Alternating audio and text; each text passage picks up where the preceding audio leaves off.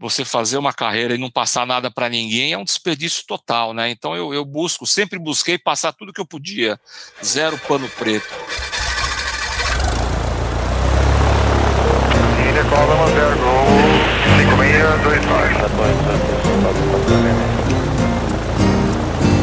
Fala pessoal do Farol de Pouso, tudo bem com vocês aí? Aqui é o Félix iniciando mais um podcast nessa segunda-feira. É claro, Sempre lembrando os nossos queridos apoiadores, a Escola Realizar, Escola de Aviação Civil lá no município de Torres, está sempre com a casa em ordem e sempre postando lindas fotos e treinando os nossos queridos alunos.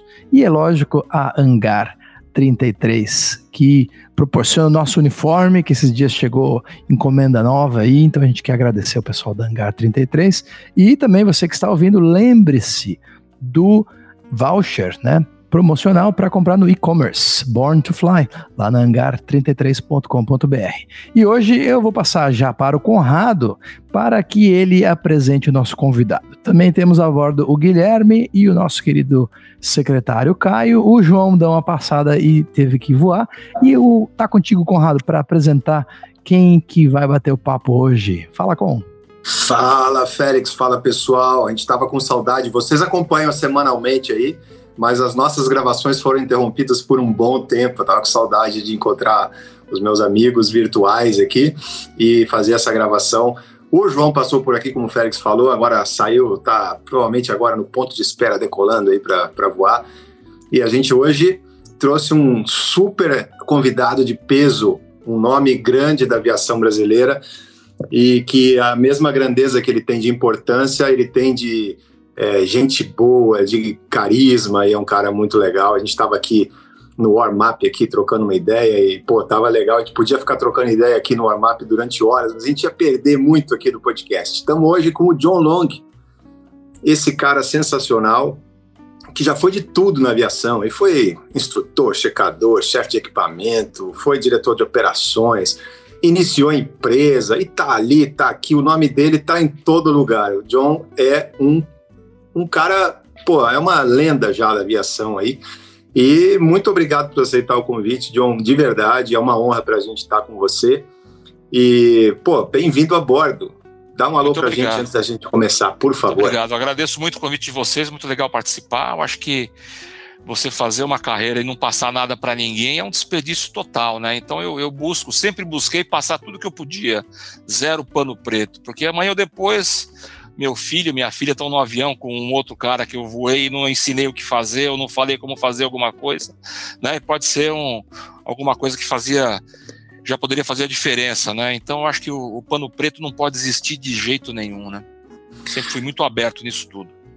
Pô, olha só, a gente começou e já deu um corte. Nosso podcast aqui já tem um corte aqui que já podia finalizar. Para quem começou aqui a ouvir, vai ter muito mais disso aí, ó. Ô, John, Fala pra gente aí, quando, como é que começou essa, essa tua carreira, essa tua vontade de ser piloto aí? A gente sempre pergunta isso para as pessoas sim, e cada sim, um tem sim. mais ou menos as, as, as histórias, elas se entrelaçam, mas é sempre curioso saber como é que foi isso aí. É. Minha história começou há muito tempo, né? Meu pai foi da Paner do Brasil na década de 60, início da década de 60, né? E acabou casando com a minha mãe lá em Manaus, né? Ele voava Catalina lá. Aí eles casaram, foram para o Rio de Janeiro, meu pai foi para o DC7. E aí a, a Panera acabou, meu pai acabou indo Varig, VASP e terminou a carreira na VASP. E a minha família, por parte de mãe, inteirinha de Manaus, né? Então eu ia muito a Manaus e os voos eram poucos naquela época, né?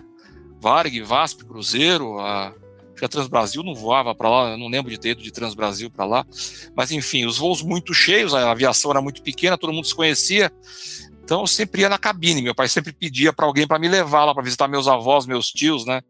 Então eu ando na cabine desde criancinha, né? E acabou que fui contaminado pelo aerococos, né? E, e a partir daí a coisa começou a andar.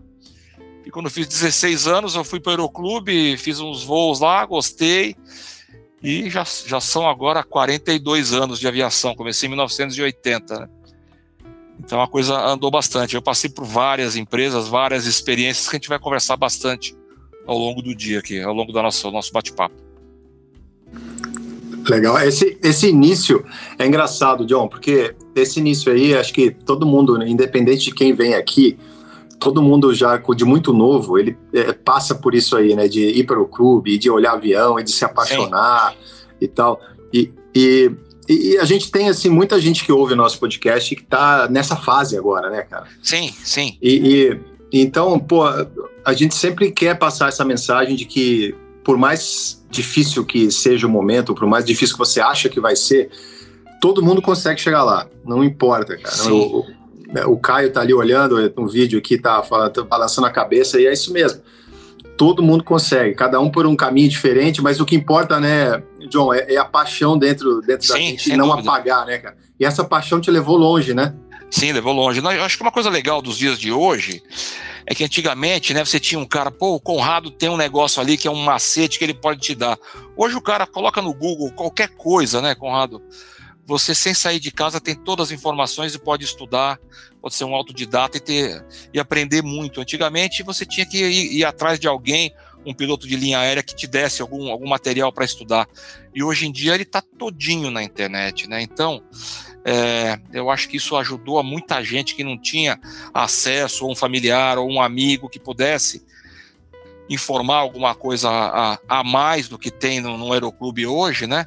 Você tem acesso via internet hoje muito fácil. Isso foi uma coisa que a, ajudou muito a todo mundo, né? O que tem de manual, o que tem de informação na internet hoje é uma enormidade, né? Eu acho até que as pessoas têm que cuidar, né, com, com excesso muito. de com excesso de informação, porque assim como tem, pô, fake news é uma palavra aí que está na Sim. moda, né? Mesmo na nossa área tem muita informação, não digo fake, mas superficial, né? E a gente tem que cuidar também com a fonte que a gente acha. E, e a gente tem essa preocupação aqui, o canal Farol de Posto tem essa preocupação de sempre trazer informação correta e, e, e, e importante para as pessoas. E o nosso podcast não, não deixa de ser um canal disso que você falou, né?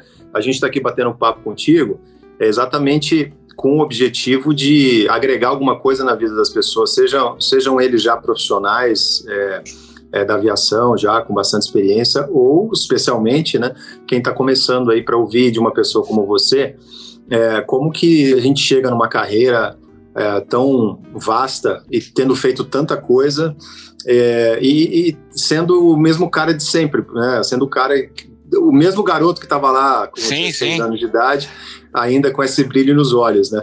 Eu tenho o mesmo gás de 40 é... anos atrás, com certeza. A minha vontade de fazer, fazer acontecer é a mesma de 40 anos atrás. Isso, isso eu garanto para vocês. Eu não vejo uma oportunidade de alguma coisa que pode sair boa, eu vou atrás e, e vou com fé. Ô, John, vamos fazer uma, um, um, um rápido é, recall, então, uma rápida recapitulação de, de como é que foi a tua carreira. Sim. Então. Sim. Bom, eu fiz o Aeroclube, como eu falei para vocês, em 1980, comecei, né? Ainda não tinha o aeroporto de Guarulhos, então fui no campo de Marte ali, que era como se fosse o aeroclube do interior. Você entrava no avião, saía voando. Hoje é uma, uma dificuldade, né? Aí eu acabei o, o, comercial em 84 e eu fiz a prova para a Varig em 85, fevereiro de 85. E, uh, fui aprovado, como tinha muito pouca experiência, acabei ficando numa das últimas turmas. Iniciei em, em dezembro de 85, fui para Porto Alegre, onde eu fiquei seis meses lá. Eu voei uh, o, diplomata ST-10, que é tipo um corisco, né? é francês, né? motor mais ou menos a mesma coisa. O avião já tinha um HSI, RMI, já era alguma coisa parecida com o 737 para você treinar aproximações e mudança de radial e marcações, né? Dali eu passei para Rio Sul, onde eu voei o Golf Kilo Novembro, que você falou agora há pouco, né? Foi o Bandeirante. E seis meses depois, com um ano e pouquinho, eu entrei na, na, na entrei na Varig voando 737 200, que na época o 300 estava chegando ainda. Aí eu voei um ano, o 37-200, fui para o DC-10. Minha carreira foi muito rápida no, no início, né? Com dois anos e meio de Varig, eu estava no DC-10 de copiloto com 24 anos de idade, né? Então foi muito rápido. E, e o DC-10 na época eram, eram 12 aviões, A gente voava o mundo inteiro, só não fazia Japão na época. Ô, ô, ô John, o DC-10, para quem, pra quem, pra quem não, não, viveu, é, não, não viveu essa época, quem nasceu depois da Varig, uhum. tem muita gente que escuta a gente que provavelmente nasceu quase sim, depois, depois da Varig, da Varig fechar, né? Sim, sim. É, é, o DC-10 dessa época era o 787 dessa era geração 787. agora, né, cara? Era, sim, o, sim, era sim. o supra-sumo, né? fazia os melhores voos, né? É sim, sim, não. E quem saiu do 37200 na época para um DC-10 era um grau de automação, Conrado, absurdo, entendeu? Ele chamava, como é que era? Era Flight Guidance, aquela coisa toda que a gente tem hoje no Airbus e no 737, era Flight Guidance que chamava no, no DC-10, mas era uma coisa fantástica. Autotrottle, muito bom. Ele não tinha as proteções que os aviões têm hoje, né? Então você colocava um vertical speed, o cara pedia para você aumentar a razão de subida para 2 mil pés. Se você não cuidasse, você ia estolar lá no nível 300. Então, tinha que ficar de olho que a velocidade, a potência não ia conseguir manter aquela razão a partir do nível 290 a 300, né? Mas tinha o flight, né? O flight Tinha o flight, o flight era, era, era uma parte o, muito importante, né? O, o, além, de, além de ser o operador dos sistemas, ele era o guardião do nosso, guardião, da, guardião, dos nossos é. erros, né? É, e a grande maioria deles foi de mecânicos da Varig, né? Então o cara, além de operador do sistema, ele conhecia muito os sistemas, né? Muitos deles trabalharam em Constellation, Electra, até mesmo no DC-10 e estavam voando de mecânico de voo. Então o cara tinha um conhecimento além daquele painel, aquela, aquela coisa que você opera ali, né? Sabia uma coisa a mais, era muito bom. É, então você trocar informação e conhecimento com esses caras era fantástico. É legal que você fez, você fez, um, você fez um caminho interessante que é. Tudo bem, na época era, era assim, né? Você começou no, no Breguinha que era um avião que demandava muito do copiloto, né? Sim, sim, é, como? E muito, na época né? fazia seis pousos, né? Ex exato. Seis pousos para Belém no dia, seis pousos para a volta no dia seguinte, né? E, e, dali foi pro DC-10 porque era um conforto, né? É. Porque tinha o Flight que fazia Nossa. tudo, né? E, eu fiz era... o caminho inverso, eu fui do 2.7 pro 3.7, então, uhum. é, tipo assim, foi uma coisa mais, vamos dizer assim, é, um, mais chocante para mim, porque eu saí do, do conforto de não fazer nada, o high close on do 27 é, e, verdade. e só voar o avião para chegar num avião que eu tinha que, pô, tinha que fazer tudo ali. É, agora, pô, foi uma mordomia sair do Breguinha para ir pro DC-10, né? Nossa, foi muito bom. E daí só, voava, só voava lugar bom, né? Só voava lugar bom. Europa inteira, Estados Unidos, eu fiz alguns voos para Chicago. Né? A Varig começou a operar Chicago, era, era uma operação muito complexa, né? Vocês vão lá, vocês sabem bem, né? Na época era, era bem diferente, que a gente estava acostumado mais com Miami, Nova York e Los Angeles. De repente colocou Chicago, e Chicago era bem complexo, mas foi, foi uma experiência fantástica. Acho que, é, que ajudou muito na formação para comandante, né? Você ter que várias. tipo de complexidade, João? eram muitas pistas, né? É, então o cara chegava, você estava taxiando, de repente o cara te oferecia: você aceita decolar da pista tal aí? Hum. E a gente não tinha esse monte de coisa que tem hoje, que você coloca lá em 30 segundos, você sabe se o avião decola ou não, né? Então o cara te oferece uma pista e muitas vezes daquele, daquela vontade de decolar logo, o colega vai e aceita, né? E aquela pista já não dá mais para você usar aquele flexível que você usava antes, né? Uhum. Outra coisa que eu não sei, faz muito tempo que eu não vou lá, né? Mas as, as taxways tinham nome de gente, né? Então, é, é, era, um bem, era muito difícil de você entender essas taxways. Eu lembro de. Eu fiz um voo para lá e um comandante que falava muito bem inglês. E aí a gente, a gente, a gente taxiou, encostou lá, e dali a pouco vem o gerente da Varig com um bilhetinho, né? E ele fala assim: Ó, oh, comandante, o, o cara da torre mandou pro senhor isso aqui, ó. Aí ele abriu na minha frente, né? Aí estava escrito assim: da próxima vez que vier aqui, use a taxway dos aviões. Que essa vez você usou a do, a do ônibus, né? Porque as taxways são muito largas lá, né? E difícil, eram difíceis de identificar. A gente acabou entrando por uma taxway que não era taxway de avião, era de ônibus. Então é, é foi, foi uma coisa bem diferente. Que Miami, Nova York e Los Angeles, a operação é, é muito tranquila. E Chicago legal, é tinha, tinha, muito tráfego, né? Eu lembro a primeira vez que eu fui, a gente estava aí pousou um, um 747 da China e o cara, o cara perdeu a high speed para sair e teve que sair numa de 90 graus. A gente só viu aquela cauda vermelha crescendo na frente e o cara vare e tal, arremeta agora. A gente estava 200 pés, já com tudo desligado para pousar, teve que arremeter abaixo da, abaixo da DA. Que legal. Foi, foi bem legal. Mas, ô, John, só uma um parênteses. Chicago continua a mesma coisa, viu? Continua a mesma coisa. Eu, eu opero lá de vez em quando e foi o primeiro aeroporto que eu, eu, eu fiquei, digamos, perdido, porque normalmente quando você pousa, você vai taxiar em direção ao terminal. Sim. E lá não. Lá você para fazer para voltar para o terminal, se, dependendo da pista que você pousa nas externas, por exemplo, você você é, volta, faz o caminho contrário para passar por trás da, da, da pista que está que tá decolando, né? Então eles normalmente eles, eles decolam os aviões de alguma intersecção para passar por trás desses Sim. aviões os aviões que estão pousando. Então a gente pousou lá, se eu não me engano, na 28 e aí, pô, o terminal tá aqui na tua cara, aqui na, na esquerda, né? Sim. E aí, pá, ia, ia continuar reto. Não, tinha que dar um 180, voltar até o final da pista de novo, passar por trás dos aviões. Quando você acha que vai ser um taxizinho de 10 minutos, o cara muda toda a história e. É tipo andar no, no eixão lá em Brasília. Quando tu vê o bloco aqui, tu tem que dar uma banda lá atrás e voltar. E é, e é, a mesma coisa, porque são muitos aviões e muitas pistas, né? É Sim, impressionante. Exatamente. É impressionante. E aconteceu uma coisa legal, que vieram os controladores de Chicago para cá para dar aula pra gente, sabe? Eles vieram dar algumas dicas, né? Que eles chamavam o 737-200 de Super Guppy e o 300 de Guppy, que são peixes, eu fui olhar no dicionário na época, são peixes de água doce lá da Índia. E o cara apelidou o avião de Guppy e Super Guppy. Então o cara fala, follow the Guppy. Cadê o Guppy, cara? né? Então é, eram, eram coisas que eram muito características de Chicago, né? Mas voar nos Estados Unidos é muito tranquilo, né? Você entrava na área, na área americana lá e o cara falava, já vou direto para Buffalo, que era do lado de Chicago, né? Então é, é, é, muito fácil, essa parte é muito fácil, né? Essa parte é muito legal americana. Eu fiz alguns voos de MD-11 de Los Angeles para Miami, é muito tranquilo, né? A aviação americana é muito desenrolada, né? Eu, eu acho que dá muito medo começar a voar lá pela, pela fonia, mas depois que você faz alguns voos lá, eu acho que não tem lugar mais fácil no mundo para se voar que os Estados Unidos. Com certeza, é muito prático, é, né?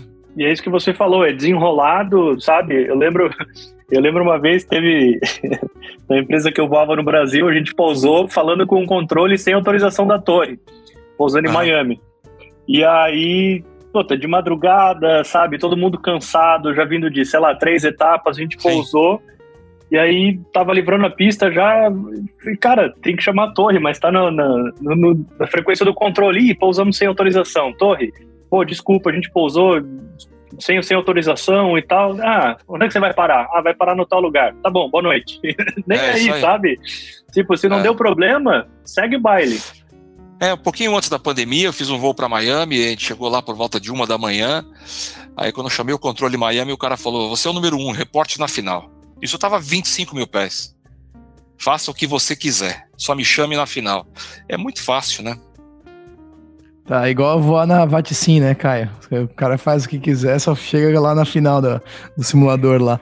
E aí depois, John, como é que foi?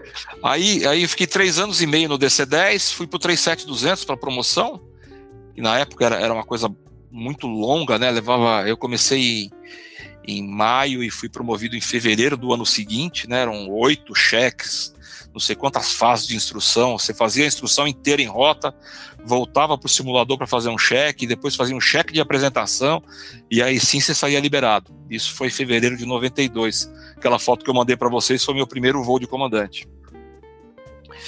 E aí, é, 93 eu fui, eu saí instrutor, 94 checador, e aí bastante trabalho no simulador, que era muito legal, você aprende muito no simulador, né? A instrução, a, o aluno aprende, mas você aprende muita coisa também. É muito legal, acho que a instrução do simulador é uma coisa que todo mundo deveria passar. E aí em 96 eu fui trabalhar na chefia de equipamento. E aí você vai com aquela vontade de arrumar tudo que você viu como piloto, né? Você quer fazer que tudo funcione do outro lado, né? O cara chegar lá e tá tudo funcionando. E, e, foi bem legal. Aprendi muito, conheci muito a empresa, conheci muitas pessoas, né? Muita, eu tive sempre muito bom relacionamento com todo mundo.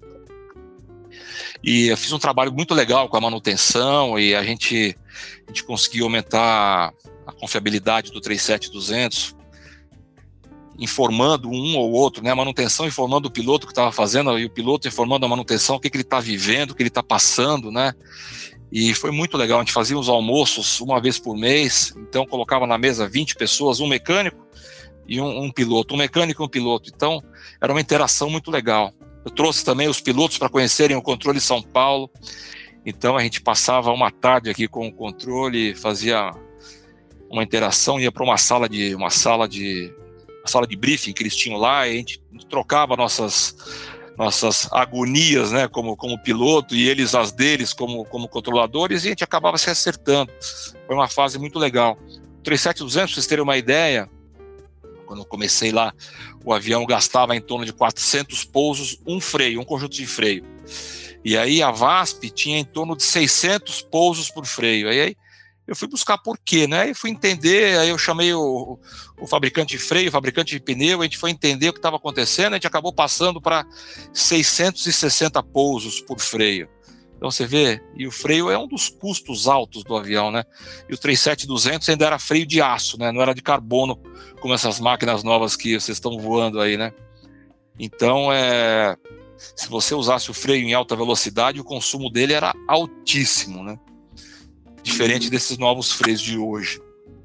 E a gente também mudou muita coisa de flap, de decolagem, isso tudo que hoje se faz com esse software maravilhoso que tem, né? Na, eu não sei da Boeing como chama, eu, eu cheguei a ver agora na.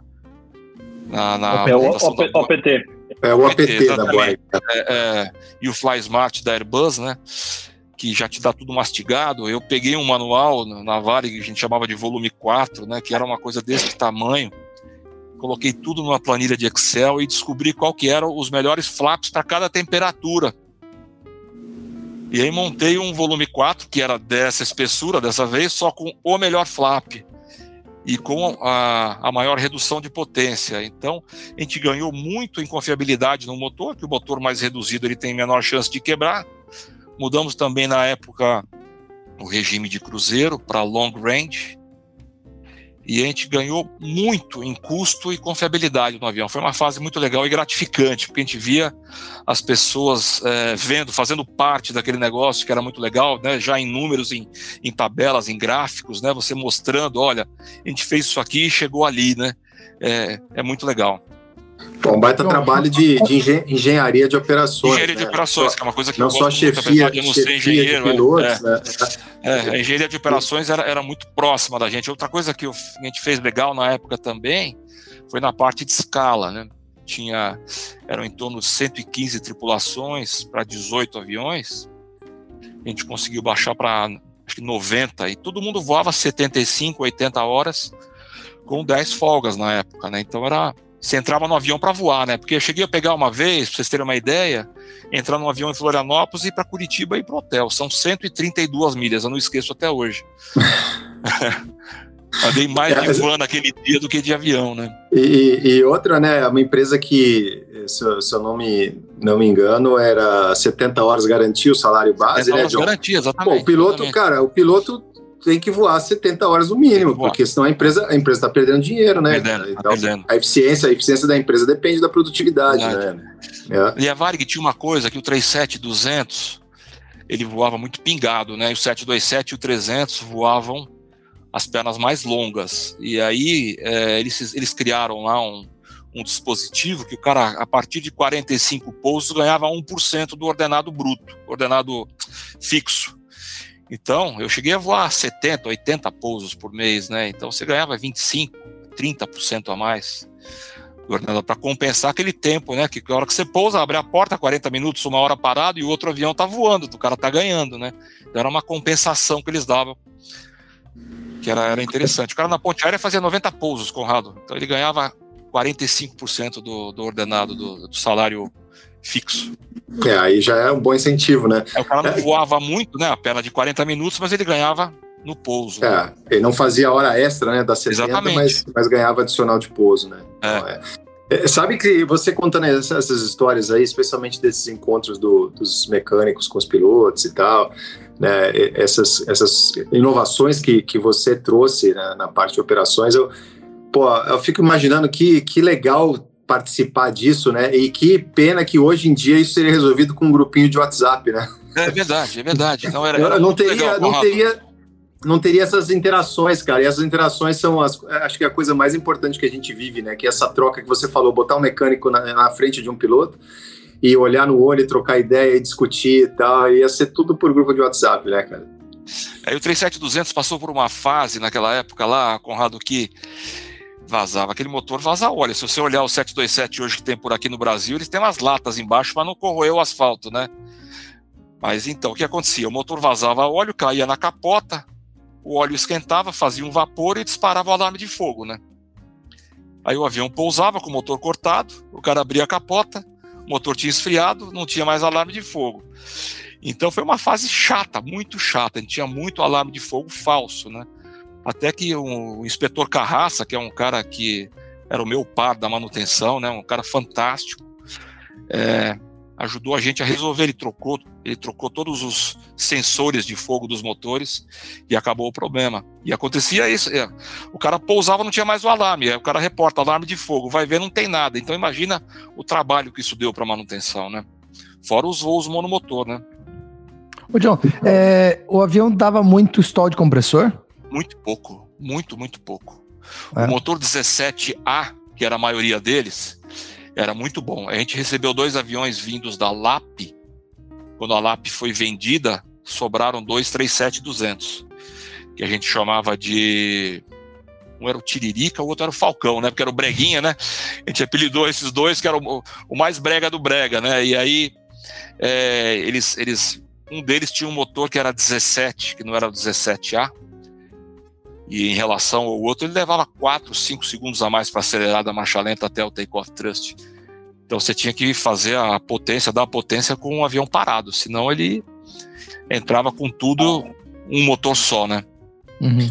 Ô, ô, John, uma curiosidade aí com a pergunta do Félix. É, não, não, não esse motor, é o mesmo motor do 27, né? Traço 17. Sim, sim. O JT8 traço 17. Isso. E, mas o, o 27, olha só que curioso, Félix o 2.7, o motor 2, ele é, é, às vezes estolava. Quando você. Por sombra é, da fuselagem, né? Subia, exato, subia para o teto máximo operacional, que era 43 mil pés, se não me engano, e você estava muito leve, né? Então, o, o, ângulo, o, se você voasse no long range, por exemplo, o ângulo de ataque ficava alto e a, a sombra da fuselagem causava, é, causava um turbilhonamento do ar e o motor 2 estolava. A primeira vez que eu vi isso, foi a primeira vez que eu subi, se eu não me engano, era 43 mil pés é, o teto operacional. É, a primeira vez que eu subi por 43 mil pés, né, eu tava leve e tal, eu, pô, nivelou, né, você fica olhando assim, aí o motor começou a estolar, né, veio o flight com toda a calma, ligou o anti-ice do motor 2. É, isso aí, aumentou, acabou, esto aumentou acabou a sangria, o motor parou de... de... A, a, a, aumentou a demanda, estolar, né? Estolar, isso aí parou de estolar. Cara, muito legal, né? Mas não era, não era que o motor estolava, era, era o design aerodinâmico do avião, né? Exatamente. Que fazia o motor 2 lá em cima na cauda estolar, né? Mas o JT8 era um baita do motorzão, né? Mais Fantástico. uma lição, mais um corte, né? Até hoje os, os aviões têm é, para ligar o anti-ice quando o motor estola. É, exatamente. É, é exatamente. Legal isso. E o DC-10 é. e o MD-11, eles tinham anti-ice na antena do VHF-1. Porque se, se fizesse gelo lá, e o gelo saísse, entrava no motor direto, né? Exatamente, é, exatamente. Então, a gente fez uma, uma aula de cold weather esses dias, John, uhum. e eu coloquei isso e alguém falou: Ah, tem na antena, tem na antena, mas ninguém, ninguém se atentou que era por causa da ingestão do gelo, né? Sim. E ninguém falou isso, mas eu, eu coloquei essa imagem de propósito porque é interessante, porque os outros aviões que não tem o motor lá em cima não tem o anti-ice na antena. Exatamente, necessidade, é. É, é legal. Que massa. E eu, pô, eu tô perguntando essas coisas porque eu sei que o Conrado adora e a gente, a gente tem agora no, nesses simuladores aí, por isso que eu te perguntei uh, off, uh, antes do, do nosso podcast, né, John? porque tem uns simuladores que simulam o 727 e o 737-200 muito, mas muito realista. Ah, então, eu, o, Caio, o Caio faz uns voos comigo aí esses dias, ele até sabe onde é que tem. O problema é achar a antena de NDB hoje em dia, né, Caio? Não se acha mais. mas, mas é legal demais e é, e é divertido perguntar de vocês que voaram, porque, pô, é, é, é a nossa aviação da infância, né?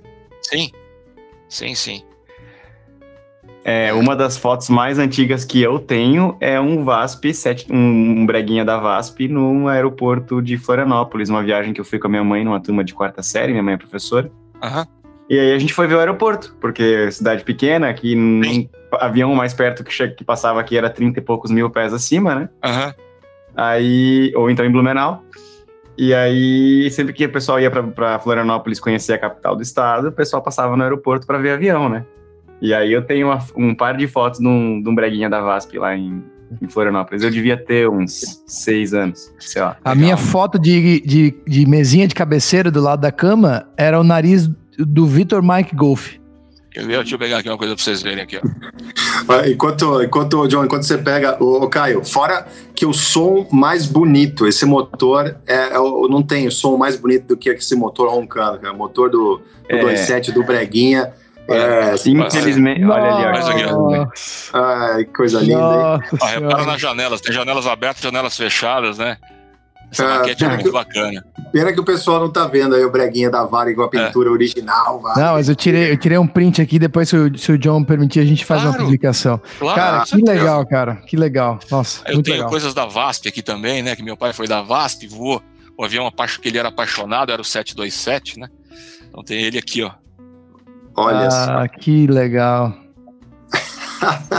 que ó. sensacional, hein? Ô, ô, John, e aí, e aí vamos lá, porque tá muito legal isso aí. Você voltou pro Breguinha para sair comandante, né? Isso. E, E aí, promovido em fevereiro de 92. Aham. Aí voei um pouco mais de um ano, aí saí instrutor, aí depois fiz aquele curso no IAC, lá o curso de INSPAC, né, em 94. E aí comecei a ir para o simulador e fazer check em rota. Aí você começa a se envolver mais com o dia a dia da, da empresa e com a formação de pilotos, né? E aí apareceu essa oportunidade para ir trabalhar na, na gerência de frota. E aí eu fiz aquilo tudo que eu falei para vocês ali, né? Eu me meti, me meti em tudo. Eu sou muito metido, né? Mas para o bem, né? Para querer ajudar, para dividir o que eu tenho de, de, de necessidade e buscar a necessidade do outro. Quem sabe a gente encontra um, um fator comum e resolve para os dois de uma vez, né? Questão de férias, que é muito acessível, né? O piloto sente muito, aquele cara que vai lá, compra aquele, aquele pacote enorme para a família e aí três dias antes você fala, "Ó, amigão, você não vai sair de férias agora, porque não vai dar. É terrível, né? Acho que não sei se Sim. vocês já passaram, mas grande Eu acho que todo já, mundo já passou por isso. é, todo mundo É, já passou por esse- isso, né? E- Esse, esse era, um- era um dos fatores que, que né, sempre, sempre pegou, eu acho que, é, né, não levar as férias como algo sagrado, né? Porque, Sim. porque pô, a é, o piloto já voa em todas as datas, né? Voa no aniversário dos filhos, voa no Natal, voa no Ano Novo, né? Então, pô, é, isso é uma coisa que né, realmente deveria ser sagrado, né? Então, Sim. in- infelizmente a gente vê casos de, de cancelamento de férias ainda. Aí até, até você, funcionário, entende, né? Mas chegar em casa, falar para tua mulher, para teus filhos, olha, aquele, aquele ingresso da Disney que eu comprei para você aqui, a gente não vai poder usar porque cancelaram minhas férias, né? Como é que explica isso? E aí você fala, não, não, não posso em julho, mas posso em agosto. Mas em agosto seus filhos estão na, estão na escola. Como é que faz isso, né? Então é... Eu busquei resolver, eu mesmo, depois que meus filhos cresceram, eu só peço férias fora de período de férias escolares é muito melhor para viajar, é onde você vai, né? Mais fácil de você embarcar, como com passagem gratuita, né? Sim. Então é. E o pessoal com filho pode usar os meses nobres, aí que para mim não muda nada. Tirar férias em abril ou julho, para mim tanto faz. Sim. Ô, ô, John, chefia de piloto é só lidar com pepino, né, cara? É, você tem muito pepino, mas é, na verdade, mu- muitas vezes, a maioria das coisas que chegam lá, Conrado, são de picuinha mesmo, de criação de caso. Muitas vezes um mal entendido, uma coisa que você fala que não cai bem para o ouvido do outro, e aí uma conversa resolve, né? Mas é, você faz muito meio de campo entre a empresa e os pilotos, né? Porque você não pousar num aeroporto fechado, não é porque você não quer, né? Agora o cara do aeroporto lá tem um problemão, né? Imagina em Rio Branco, você alterna para Porto Velho e vai para Manaus depois.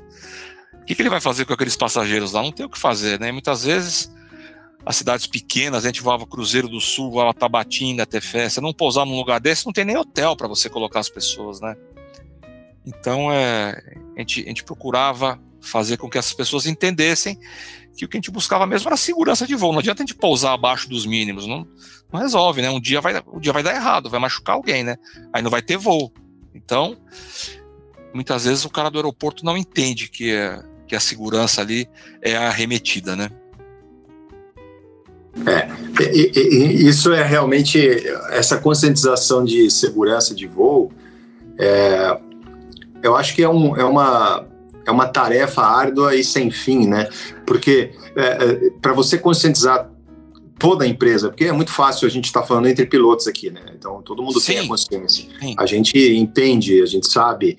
Agora, o sistema como um todo, aquela pessoa que trabalha no aeroporto e que às vezes nunca nem entrou num avião, né? Não Exatamente. sabe como é que funciona, né? E agora ele também precisa saber o que está acontecendo, entender, porque Sim. o você vê o passageiro, o passageiro hoje em dia está quebrando o balcão do, do é, das empresas. Você que coisa, porque... que ponto chegou, né?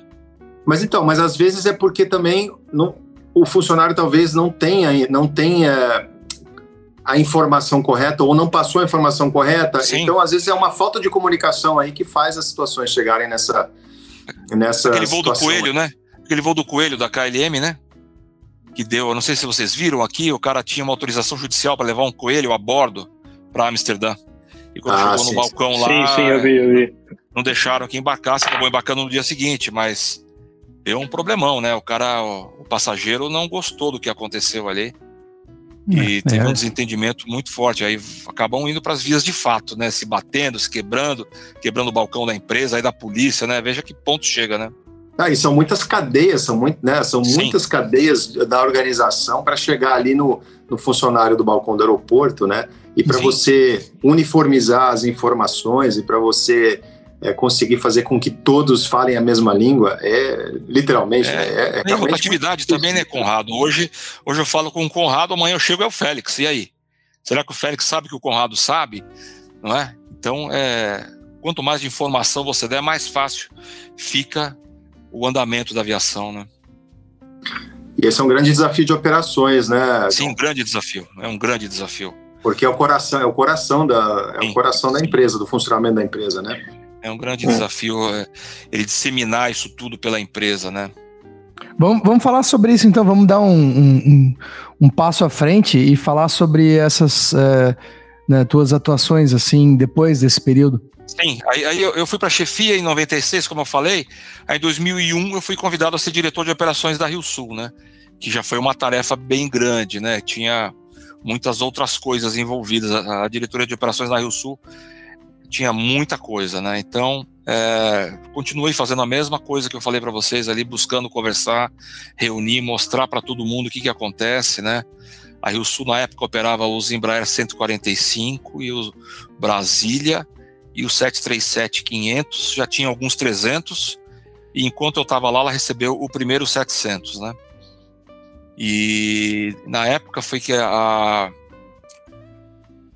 a Gol começou, né? E a Gol é, com aviões novos, com um serviço muito ágil, né? A parte de despacho de voo muito muito ágil, né? E entrou em cima da Rio Sul, né? E foi uma paulada para a empresa. Na época era prejuízo atrás de prejuízo. E aí nós fizemos um trabalho muito grande e, e veio também, eu comecei 2 de agosto lá e, em 2001 mês seguinte teve o 11 de setembro, né? O, e aí vocês já viram o que aconteceu, né? Os seguros dispararam de um dia para o outro. Foi um disparo absurdo o seguro, né? E, e o leasing dos aviões caíram vertiginosamente, que fez com que um 737-300 custasse na época 180 mil dólares e um Embraer 145 custava 135 mil dólares. Você vê o que um avião produz e o que o outro produz, né? Então, e, e como os aviões eram todos financiados pelo BNDES, que não é o core deles, o negócio deles não é financiamento de avião, eles não estavam preparados para renegociar os valores de leasing, né? Então a gente não conseguiu renegociar esses aviões e os 737, 500 e, e 300 foram muito bem renegociados. Foi então que optou-se na Rio Sul pela parada dos Embraer 145 acabaram indo parar na, na FAB, né? Muitos deles ainda voam por aí. Olha só, é muito interessante essa, essa tua perspectiva aí, que eu que vivia essa, essa fase lá, eu não, não tinha essa noção de que o principal motivo né, das, da parada dos Embraers foi, foi essa renegociação do leasing, né? Ou a falta de renegociação do leasing e, e a, a, baixa do leasing dos três sets, né? E, e, e, logo em seguida também a esse momento de, do 11 de setembro veio aquela é, unificação de Varg e o Sul Nordeste, né, John? Que você estava lá na você estava na chefia e teve sim, aquela sim. lista única. Exatamente, tudo, exatamente, um, exatamente. Um, um Isso aí aconteceu um ano depois de eu entrar, Conrado, exatamente um ano depois. Uhum, Nós fomos é. para uma reunião lá na Fundação Rubem Berta e dali decidiu-se que as empresas teriam um presidente, um diretor, um diretor de cada área, né?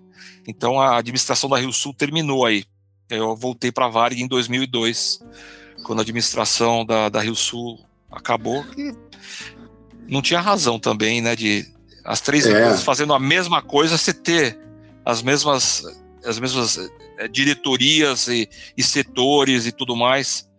E acabava que né? competiam entre elas. Competiam, sentido, elas competiam. Né? Fazia sentido. Elas não, né? competiam, né? exatamente. Agora, isso, para contextualizar para quem não, não lembra ou não, não viveu essa época, eram três empresas do mesmo grupo, né? Que eram independentes em termos de, de é, chefia, como o John falou, e em termos de estratégia também, tanto comercial como de marketing. Sim. E elas foram se unindo exatamente pela competição e, e pelo, pelas circunstâncias, né, pela crise, e foi a empresa foi tentando se enxugar. E o efeito, a gente está falando aqui entre pilotos, o efeito para os pilotos é de que uma união entre empresas, e lá atrás Varig e o Sul Nordeste, depois teve é, é, Gol com Varig, depois teve Gol isso. com Webjet, né? E, então isso. É, isso, isso é uma coisa que acontece e, e, vai acontecer ainda na aviação, as pessoas vão ver isso acontecendo. Como, é, como faz essa integração é, dos pilotos, né? Porque você junta três empresas que têm pilotos para três empresas, você primeiro tem que classificar a senioridade dos pilotos das três empresas, né? Isso. E depois pode ser que sobre pilotos das três, né? Juntando as três, Sim. pode ser que sobre, né? Você não sabe como uma empresa utiliza uh, os, os, pilotos uh, diferente da outra. Então, isso é um pepino muito grande. Isso tem um, e afeta muito, né, John? A, a, a vida, a vida do, sim, do, dos sim. pilotos, como a gente viu afetar lá na, na Varg, na Rio Sul, é. na Gol. Acho que uma coisa importante de falar, Conrado, é que existia um acordo entre as três empresas que cada um operaria em um setor, né? E a Rio Sul era basicamente a operação em Congonhas. Com isso, o que, que acontecia, Conrado? A utilização dos aviões era baixíssima. E além disso, naquela época, não sei se vocês lembram, tinha uma restrição de 105 passageiros para Congonhas. Então a Rio Sul operava um 737-500 com 105 passageiros, que era igual ao Fokker 100 da TAM, né? E de repente isso mudou e todo mundo podia né, operar tudo que quisesse ali. E a Rio Sul, com aquele avião com 105 passageiros, ficou muito restrita, né? E a gente, opera, a gente voava muito pouco à noite. Então, é, a gente teve que mudar um pouco a cara da Rio Sul para ela tentar sobreviver, né? Foi, foi uma fase de muita briga ali entre, a, entre as três empresas, no bom sentido, para buscar que todas sobrevivessem, né? Pô, interessante, Mas, né? Hoje, hoje quem opera com um 737-800 NG lá na Gol acho que é 189 passageiros. 189, né? você vê? 189, né, se eu não me engano. É quase Pô, nem, imagi nem imagina, né, cara, que já foi limitado né, a um número de passageiros com Goiás. Né? Você sim. pousa lá e tal. Não, é, e não era uma questão de performance, obviamente, né? Era uma questão de estratégia, né? Estratégia. É, é, não sei se, se, vocês lembram, o, o 37500 da Rio Sul, ele tinha uma, uma propaganda que era com o Oscar Schmidt do, do basquete e, aí os, os caras colocaram uma fita métrica enrolada no avião, adesivada, Exato. né? Que era para falar do espaço, né? Mas esse espaço custava muito caro, né? Porque é. Não, e, e é engraçado, né? Isso, né?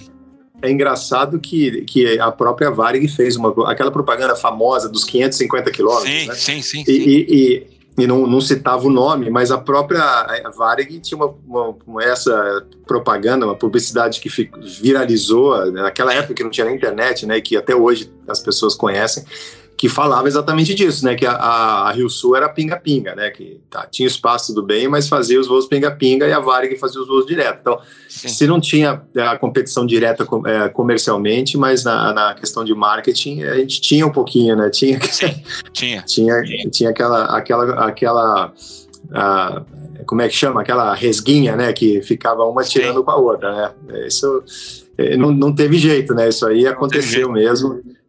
É. E, e, apesar de serem empresas, de serem empresas, serem empresas que eram do mesmo era dono, mesmo né?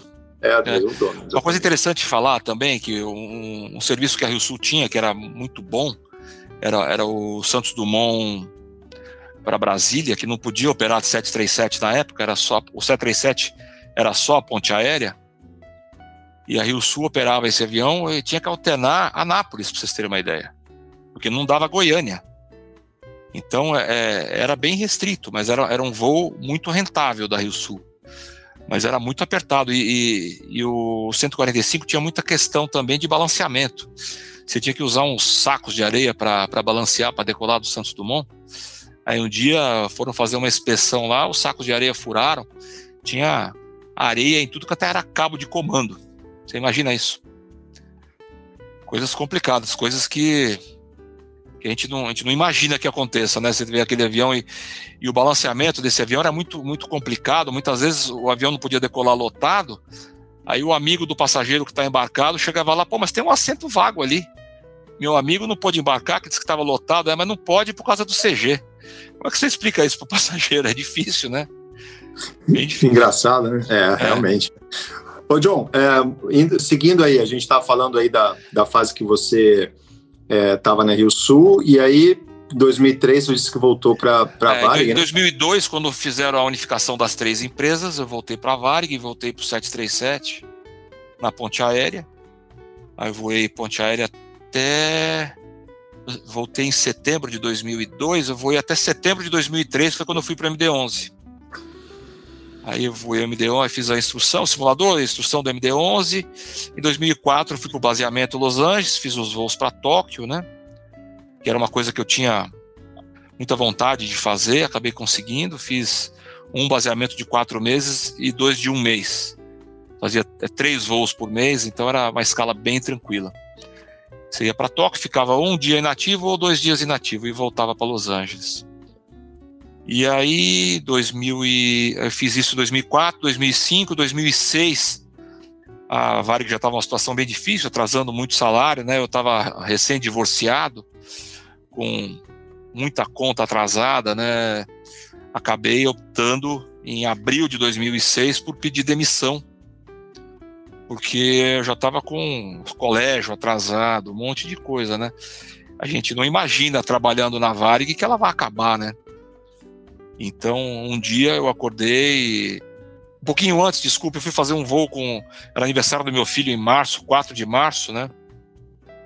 E a pagamento do mês anterior, já atrasado, sairia uns dois dias depois. E quando cheguei no DO, naquela época tinha, tinha aqueles rádios, né? Não tinha e-mail e não tinha WhatsApp, né? Então tinha um rádio pregado no DO lá dizendo: olha, o pagamento seria 5 de março, está atrasado e não tem previsão e eu indo para Los Angeles com meu filho num, num voo dois dias nativo, né? E aí na volta eu falei, ah, quer saber? Vou buscar outra coisa. E acabou que a Varig estava se formando, né? E aí eu mandei meu currículo, acabaram me chamando e eu pedi demissão da, da Varig. Porque não tinha mais como. É, a gente vivia, a gente via os, os, os, comissários levando, levando café, levando papel higiênico. Eu mesmo cheguei aí no aeroporto para pegar papel higiênico para colocar no avião, que não tinha. Então são sinais, né? Atrasou o FGTS, são sinais que, que hoje, hoje eu já estou escolado, né? Primeiro deles é atrasar o FGTS, né? Eu lembro de um dos últimos voos que eu fiz no MD-11, foi um voo para Manaus, já não tinha mais comissaria em Manaus. Quando nós fomos decolar de lá, a comissária falou: olha, só tem 80 serviços e o voo está lotado. Eram 280 passageiros. Nós vamos fazer o quê? Não tem o que fazer, né? Tem que ir, né? Acabou que viemos, ninguém acabou sobrando o serviço de bordo, né? O passageiro já não, não comia tanto a bordo, comeu alguma coisa no, no aeroporto e, uh, e, sobrou serviço de bordo. Mas são situações que eh, a gente não imagina viver numa empresa como a Varig era, né? Se conta, as pessoas às vezes não acreditam, né? Era uma fase muito difícil da carreira de, de todo mundo. Eu estava com 20, 21 anos de, de Varig nessa época aí. Eu vivi o auge e vivia uh, o declínio também, né? Você não imagina acontecer em nenhuma empresa, né? É verdade. Tipo coisa, né? Ter que É, eu realmente lembro, eu lembro disso também, ter que levar papel higiênico de casa e é, coisas assim que você, pô, para quem ouve é bizarro, que nunca passou por isso, né?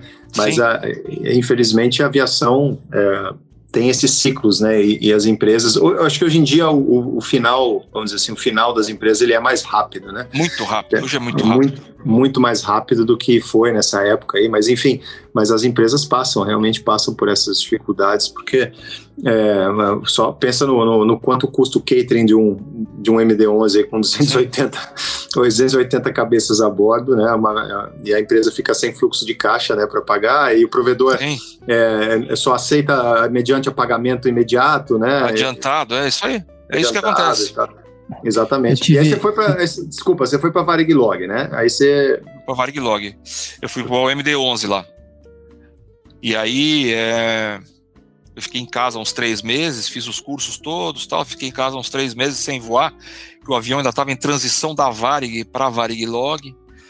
Aí acabou que a Variglog já tinha sido vendida, né? Tava com outro dono acabou que um conhecido meu conhecia o controlador da, da Varglog e aí ele falou, olha, queremos um diretor de operações aqui. Aí o cara me chamou para uma entrevista.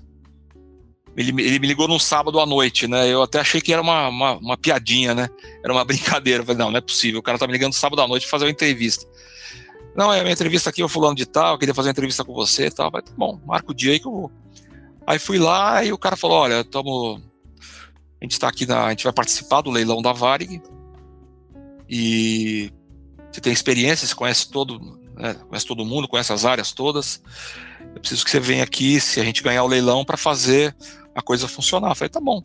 E ele já tinha uma consultoria monstruosa contratada, pessoal do Canadá e uns americanos, e é, eu trabalhei com eles aí, é, era era, não era 24 horas por dia, era 25 horas por dia, Conrado. Era, era ligação 3 da manhã, 2 da manhã, 5 da manhã, não tinha, era, era sem limite. E acabou que eles ganharam o leilão, né? E, e aí a gente foi para tentar fazer a Varg voltar a funcionar, mas foi uma coisa bem difícil, porque você deixa de pagar os, os, os donos dos aviões, aí você vai falar agora meu CPF é outro, não é mais aquele, né? O cara não entende muito bem, né? Aí o cara fala, tudo bem, você quer o avião? Eu te dou, mas você paga todo atrasado. E aí o cara não quer pagar, né? E aí é, teve uma empresa estrangeira que se interessou pela Varig. Eu participei bastante de reuniões com eles e eles tinham alguns aviões da, da Embraer para receber. Nós fomos lá e estava tudo certo. Aí acabou que em algum ponto aí que eu não sei exatamente, que eu não participava disso, né? Eu participava de fazer a empresa operar em algum ponto a coisa não deu certo. E aí essa empresa estrangeira foi embora. E aí depois veio veio a Lan. A Lan também participou um pouco, não sei se vocês lembram. Ela, colocou um dinheiro na Variglog para ficar com a Varig. E uhum. aí também não deu certo e acabou vendendo para Gol. Aí a Gol ficou com tudo. Ficou e o resto é história, né? O resto, é história, é isso aí. é engraçado porque Ô John, a gente já ouviu essa história por outro, outros olhos, né? Por outras é. perspectivas, né? É, muito, é. é. É, bem interessante, cara, porque a gente, por exemplo, já teve aqui o Álvaro Neto, né? O Pete. Sim, é, o Álvaro Neto era, é. era, o chefe do 737. Isso, e ele, ele contou, assim, também com detalhes sobre a perspectiva dele de chefia, né? É, o que ele vivia, o que ele estava vendo, contou aqui no, no, com a gente no bate-papo e tal, até bastante, detalhes e tal. E, e quem está ouvindo, monta, ouve, aproveita, quem tem curiosidade nessa história, assim, da Varg e tal, é, vai lá no podcast do, do Álvaro Neto e do Eduardo Assunção e monta o quebra-cabeça, porque é, é interessante a gente ouvir perspectivas diferentes é, sobre de, de, pessoas que estavam em posições também diferentes, distintas. É, nessa, nessa época o que aconteceu, Conrado? Eu, eu, saí muito da, da operação, né? Que eu tinha que atender muito a demanda do a demanda do investidor e, do, e dos outros é, investidores interessados, né? Então eu tinha que participar muito. Eles trouxeram gente do sindicato de pilotos americano. É, é, cara, eu vou te falar, acabei não falando, mas o dia que eu fui para o Rio de Janeiro, o cara falou: oh, tem uma reunião lá e, e, o leilão era no dia seguinte, né? E eu sempre andava com uma briefcase, com uma camiseta, uma cueca, uma, uma, pasta de dente, onde eu ia, né? O cara falou: não, a gente vai ao Rio ali fazer uma reunião e, e já volta. Eu falei: tá bom. Entrei no avião da, da Ponte Aérea, um avião da Tanta, fui para o Rio. Fiquei três semanas, Conrado. segunda a segunda, das 7 da manhã às 10 da noite, todos os dias. Então você imagina o que foi, é uma fase bem difícil, né? Porque a virada de Varig para VRG é uma coisa complicada de se fazer através dos fornecedores, através de ANAC também. A, a parte ANAC é muito complicada, né? Imagino, é, imagino. Você é, e a gente voando com a Varig e fazer a outra voar, né? E a gente, como, como piloto, né, a gente não tem noção, a menor noção do que, do, do que foram os trâmites é, por trás, né? E tudo que aconteceu e, e, todas as, e, e todos os cenários que poderiam ter sido diferentes, né? Porque existiram várias possibilidades de um outro final para a Varig, né? Muitas, muitas. Inúmeras, né? Inúmeras. Inúmeras. Tantos mas, interessados. É, mas a história, a história é isso aí, foi assim e, e eu tenho certeza que tanto da tua parte, que, como você disse, era a parte é, pequena, operacional ali, né? Sim, de, sim. E, como, como de quem realmente é, tinha, era um player maior nisso aí, o interesse era que é, fizesse funcionar, né? Que a empresa sobrevivesse. Mas, independente disso, é, o que aconteceu foi isso aí, é o fim da empresa e hoje está todo mundo aí, né? Tá todo mundo. Sim. É, é, quando a gente achava que o fim da Varig seria o fim da aviação no Brasil, eu acho é. E, e, quem era da Varig imaginava isso. Pô, acabou a aviação. Não, acabou. Ô, Conrado, o dia que eu pedi demissão, você não tem ideia de quantas ligações eu recebi de meus amigos. Falei, os caras falaram: você tá louco? Você tá maluco? Eu falei, não, cara, eu tô com o colégio atrasado, a casa atrasada, o carro atrasado, o IPVA atrasado. E não tem jeito, que paga a conta é dinheiro, né, Conrado? É. é. Você tá lá trabalhando, mas você não recebe, como é que você faz para viver? Não tem é, como, é. né? É, é, é, essa, e essa fase, acho que também, o fim das três empresas mudou muito é, aquela perspectiva mais emocional, né, mais sim, passional, né, sim, sim, mais passional que todos os pilotos tinham em relação à empresa e tal, porque na verdade é o emprego você vai lá faz o teu e, e tenta dar o, dar o teu melhor para a empresa, só que a gente não tem gerência na, na, na, gestão da empresa, né? E, e, apesar do piloto achar que sabe tudo, todo piloto acha que sabe tudo de como gerir a, a própria empresa. a gente não a gente não pode fazer muita coisa, né? A gente fica lá faz o nosso e, e, e, e aí a perspectiva de tudo isso, eu acho que a, a, esse papo é legal, mas o que a gente aprende com tudo isso é que é, a gente sempre tem que é, se especializar, sempre tem que estar tá atualizado, né?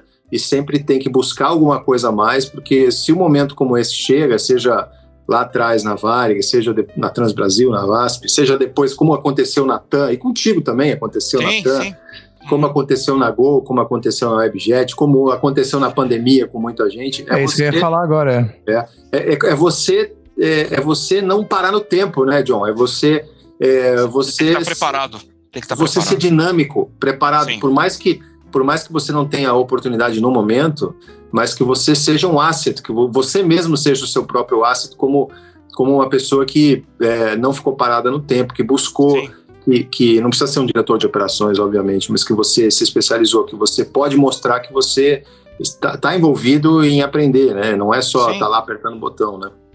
Verdade, é isso mesmo. É isso aí. É isso aí. E, e, a pandemia, vocês viveram também aí, né? Eu tinha 83 horas em março de 2020, eu em 20 horas. Foi um corte absurdo, mesmo na doméstica, né? Meu último é, voo foi um voo para para Porto Seguro, eu fui com 20 passageiros no 321 e voltamos com 220. Eu, eu tinha amigos, não, que não eram da aviação, que ficaram presos lá porque não tinha mais voo. O cara ficou uma semana a mais do que ele queria ficar lá e não tinha mais voo. Foi, um, foi uma coisa brutal, né? Era isso que eu ia, eu ia falar, assim, a, a gente estava conversando sobre casos de empresas que faliram logo depois do 11 de setembro e de uma mudança da aviação, quando né, as, as empresas brasileiras, né, o, o mercado brasileiro viu a chegada da Gol com agilidade, né, com a dinâmica da, das low costs americanas e, e, e no, né, pós, no mundo pós-pandêmico a gente vai né, ter todo mundo que, que passou vai ter experimentado algumas coisas similares, né? Sim. Então queria meio para entender assim como é que como é que tá a tua a tua visão em relação a isso, John. É, aparentemente as coisas estão começando a voltar, né? É, eu tive a oportunidade de trabalhar em duas empresas depois que eu saí na, na pandemia, né? Foram duas startups, né? E também um trabalho interessante, né? Porque a, a primeira começou bem no meio da pandemia, né? Então, o lessor vinha atrás de você, ele te ligava todo dia oferecendo avião. Né? Fornecedor, vinha todo mundo atrás, né? Porque o cara tinha centenas ou dezenas de aviões, no mínimo, estacionados, né? Ele queria deixar de pagar a preservação, pelo menos, né? E vinha atrás de você. E os leases caíram abruptamente, né?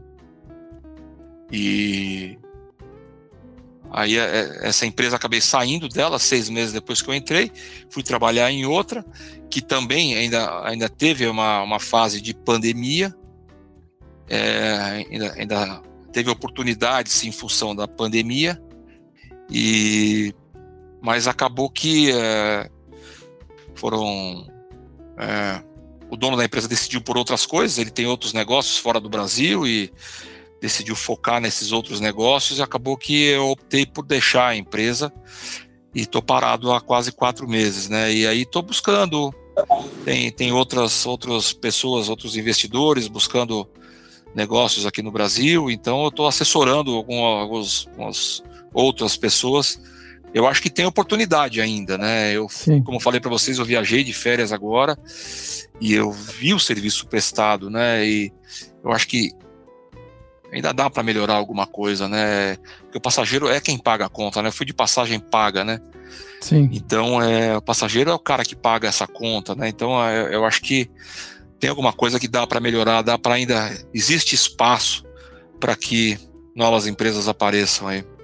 E, e eu, John, e, e, assim, eu tenho duas perguntas em relação a isso antes da gente uh, falar sobre futuro, né? Uhum. É, a primeira, assim, como você vê esse novo momento de surgimento de startups? Né? É, é diferente do surgimento da, da, da, da, Go e Azul, né, que foram empresas que surgiram muito já. Muito estruturadas, né? Já é, estruturadas, não, né? Já estruturadas, né? Sim. É, existem. É, hoje a gente fala de startup com modelos de, de, de, de investimento com, com criptomoeda.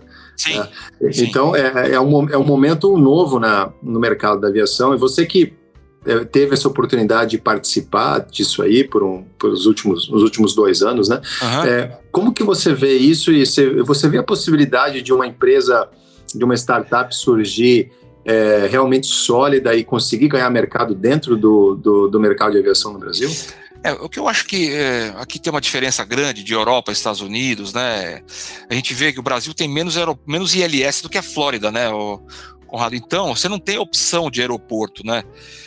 Em, em Orlando, você pode ir para Sanford, que é do lado de Orlando ali, que é o aeroporto mais barato, com menos tráfego e tal. Aqui ou você vai para Guarulhos ou você vai para Guarulhos, não tem opção, né? Então você não tem muito como fugir do custo do aeroporto de Guarulhos, do aeroporto de Brasília. Não é? Eu tenho conversado com, com empresas de aeroportos aqui agora que foram foram privatizados ou, ou concedidos, né? E eles estão muito agressivos agora, né? porque eles sofreram também, né? Mas a princípio você não tem nenhum benefício. Então, é, se o cara não tiver dinheiro, é muito difícil de começar, porque se você não tem um, um histórico de aviação, uma garantia financeira grande, é, as recentes ocorrências aqui no Brasil vão fazer com que o dono do avião, em vez de exigir quatro meses de leasing em, em, garantia, vai pedir oito porque ele está preocupado, né? Como é que ele pega o avião de volta? Em qual condição esse avião vai estar, tá, né? Ele vai se proteger. Eu acho que vai ser uma fase que a próxima empresa que entrar, o próximo investidor que entrar, ele tem que provar que é sério para o Brasil voltar a ter, a ser respeitado nessa questão de startup, né? Porque você pega um avião, usa, usa, usa, usa e devolve o avião de qualquer jeito para o cara, não dá, ninguém, ninguém aceita isso, né? Eu acho que eu tenho falado com esse investidor novo que eu tenho conversado aí, tenho falado para ele que se a gente não, não fizer algo diferente, a gente não emplaca, não. Porque o mercado não aceita mais. Você imagina você parar uma empresa um pouquinho antes do Natal, quantas pessoas foram afetadas, né? É, então, é... e eu, eu mesmo, como, como fazendo a consultoria que eu estou fazendo para esse cara, né, eu tenho dito para ele que algumas coisas que eu vejo que não aceito mais, né? O, Conrado. Agora eu tô, tô me preparando para, se não der nada novo, né, e que seja alguma outra oportunidade de voar aqui no Brasil tal, é, vou me aposentar, porque não dá mais para você ver certas coisas e, e deixar acontecer, não, não, tem como. Como eu te falei, né, o cara da, o cara da, eu fui recentemente fazer uma, uma reunião com um fabricante e aí o cara falou que que apesar de eu ter participado de algumas empresas, a minha parte é puramente operacional, não tem nada a ver com isso, né? Não sou eu que busco investimento, não sou eu que decido quem vai ser pago naquele mês. É, isso é uma questão do dono do dinheiro, do dono da empresa, né? Mas, mas assim, é, eu estou pensando alto aqui, tá? Pode é, falar, manda bala. Você, você, você vê como isso aí? Será que é porque, é, vamos dizer assim, são é, as, é, esse, esse novo processo de startup, de você iniciar uma empresa, é, seja de qualquer área, uma empresa aérea, uhum. através de startup, você tem pessoas que é, não, são, não são da área e não entendem da área. É, ou são, é, ou, tem muito disso, assim, tem muito disso. Muito disso, Conrado. O cara quer fazer um voo e não é possível, em hum. função, hum. em função de liberdades, né? Então, quinta, sexta liberdade. Muitas vezes você não pode fazer aquilo ali com um país, um outro país. Entendeu? E, não, mas vamos fazer, não, mas não dá para fazer. E, e, aí como é que você faz? O cara é dono do dinheiro, ele tira você vai fazer com outro. E não vai dar certo, porque não, são coisas, são acordos entre os países, né? Sim. Não tem como fazer. Agora, por outro lado, John, se, se tem, por exemplo, a, alguém com muito conhecimento na área, né? E, e com investidor, com dinheiro, e usando é, é, esse a artimanha da startup, que facilita né, a criação sim, da empresa, sim. Eu acho que por esse lado pode ter potencialmente uma, muito, uma condição muito, muito mais fácil. Né? Eu aprendi muito nesses dois anos, ó, o que fazer e o que não fazer também, né? Uhum. Então eu, eu aprendi muito e, e, hoje eu sei muito mais do que eu sabia dois anos atrás. Eu sabia muita coisa de Varig e Rio Sul e aprendi recentemente em novas oportunidades, né? até mesmo as, as normas da ANAC foram atualizadas, eu estou mais atualizado com, com, relação a isso, né? Quando a Varig virou VRG, era, era, era DAC, era, não, já era ANAC, né? Eu não lembro agora, 2001, estava na transição. É, então, é, eu aprendi muito agora recentemente, me atualizei nisso tudo, então eu consigo hoje falar para um investidor o que ele pode e o que ele não pode fazer, né? Porque o cara vem e, e, muitas vezes é um, é, um, é um terceiro que vende um sonho que não é possível, entendeu? O cara quer fazer um voo direto para a Austrália, não dá. O avião não chega, entendeu? Ah, vai chegar, mas vai com um passageiro. Então são coisas que. Não é, é a, gente tem, a gente tem que entender o que pode ser feito e o que não pode ser feito. Não adianta eu querer vender fumaça engarrafada, né? Daqui a seis meses ela não, não vai funcionar, né? E eu vou estar tá lá. Mais lá. Qual cara que eu vou falar pro cara, olha, é aquilo que eu te falei lá atrás, não vai dar certo agora. Ah, mas você me falou que dava. Então eu sou muito pé no chão com relação a isso. Né? Ô John, uma pergunta. Antes você falou de, de aeroportos, é, sem tentar, sem falar de política, né? Mas essa, esses aeroportos que foram privatizados, o que, que eles estão trazendo de, de bom para as empresas? É, é, é custos? é, o, que, o que, que, eles oferecem de, de, de bom para as empresas? Ele, ele, ó, eu não sei as atuais que estão operando aí, mas as, as, as, startups eles oferecem redução de taxas no primeiro ano para você, uhum. porque os primeiros anos são muito difíceis, né, Guilherme? Sim. Então eles estão ajudando na redução de taxas, eles estão ajudando em área para a empresa, a empresa se firmar ali, se, né? a empresa se instalar em, em aeroporto, num aeroporto, tem um aeroporto grande que está oferecendo uma boa área para esse investidor, que eu acho que é uma coisa muito legal para um, um início, porque é difícil, né? Como é que você entra é, em é isso, é isso, é isso que precisa, né? Porque é as empresas né, não, não cara, tem também tem que deixar de ser fornecedor pra... tem que ser parceiro, né, Guilherme? Se ele deixar de ser fornecedor e entender que ele é parceiro nesses dois primeiros ou três primeiros anos, ele ajuda muito, né? Até, até porque se não tiver empresa aérea, ele também não faz dinheiro, é, né? É exatamente isso aí. Tem aeroporto já, Guilherme, aqui no Brasil, que ele tem um software que ele, ele ajuda no trânsito de um passageiro entre empresas que não tem nada a ver. Entendeu? Eu estou voando só. numa empresa A e vou chegar no aeroporto, eu vou voar pela empresa B. Ele, o software dele vai lá e lê e entende que esse passageiro precisa fazer um, um trânsito rápido. Você vê que legal, o cara, o cara tá legal, se especializando. ajudando na conexão. Ajudando na conexão. É, as, as, o próprio aeroporto está ficando inteligente, né? Com, exatamente. Com muito exatamente. mais é, tecnologia e dinheiro investido também, não é só um terminal para embarcar, desembarcar e pegar a mala, não, né? Tem muito não, mais não. coisa envolvida por trás. Muito né? mais, muito que, mais. Que bom que isso está chegando, né? Que bom. É, esse, esse aeroporto, eu, eu, vou te dizer que eu acho que é o mais avançado nisso aí. E o pessoal é muito disposto a novos desafios, sabe? Porque se não quiser desafio, fica lá sentadão e espera acontecer, deixa acontecer. Se acontecer, aconteceu. Se não acontecer, não aconteceu. Mas é, esse aeroporto em especial, pessoal muito arrojado em querer fazer novos negócios e, e topa um desafio. Eu achei é, bem porque interessante. Pela, pela, pela quantidade de, de, de, habitantes que o Brasil tem e de visitantes e todo mundo que transita, é, tem muito espaço para outras empresas, muitos outros muito voos, muitas, tem muito, muito espaço. espaço. É, então, é, é, realmente ter a, a, cabeça certa por trás e o investidor correto, né? Como Sim. a Azul entrou no mercado e hoje se consolidou não, a gente lembra Campinas, né? Você pousava em Campinas, 11 não da noite. Nada, né? Se você morresse ali, o cara só te achava às 6 da manhã do dia seguinte, né? Porque não tinha ninguém, né? Hoje Campinas é uma monstruosidade, né? É você encontrar esse, esse nicho e se especializar e, e tomar posse daquilo ali e ir para frente, né? E a própria, os próprios é, fabricantes de aeronaves, eles estão muito dispostos a ajudar todos os três fabricantes estão muito dispostos a ajudar, muito mesmo. Conversei com os três e todos eles ajudam muito nesse início. Eu tive experiência com dois deles nas duas empresas que eu participei e eles ajudam muito até o primeiro voo, sabe que ele, que é muita coisa, é, é começar do zero, né? A gente acha que a gente vê aquilo tudo funcionando, parece fácil, né? Mas você fazer um fly smart, não sei que, não sei se o Félix voa Airbus, Félix.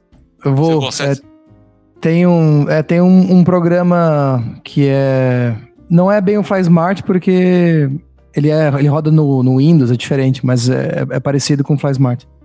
Então, até você fazer aquele Fly Smart funcionar, você tem que inserir de dado ali para aquele banco de dados, gerar uma análise de pista consistente, e você né, e tem que provar para a ANAC que aquilo ali tem os obstáculos e tudo mais, né?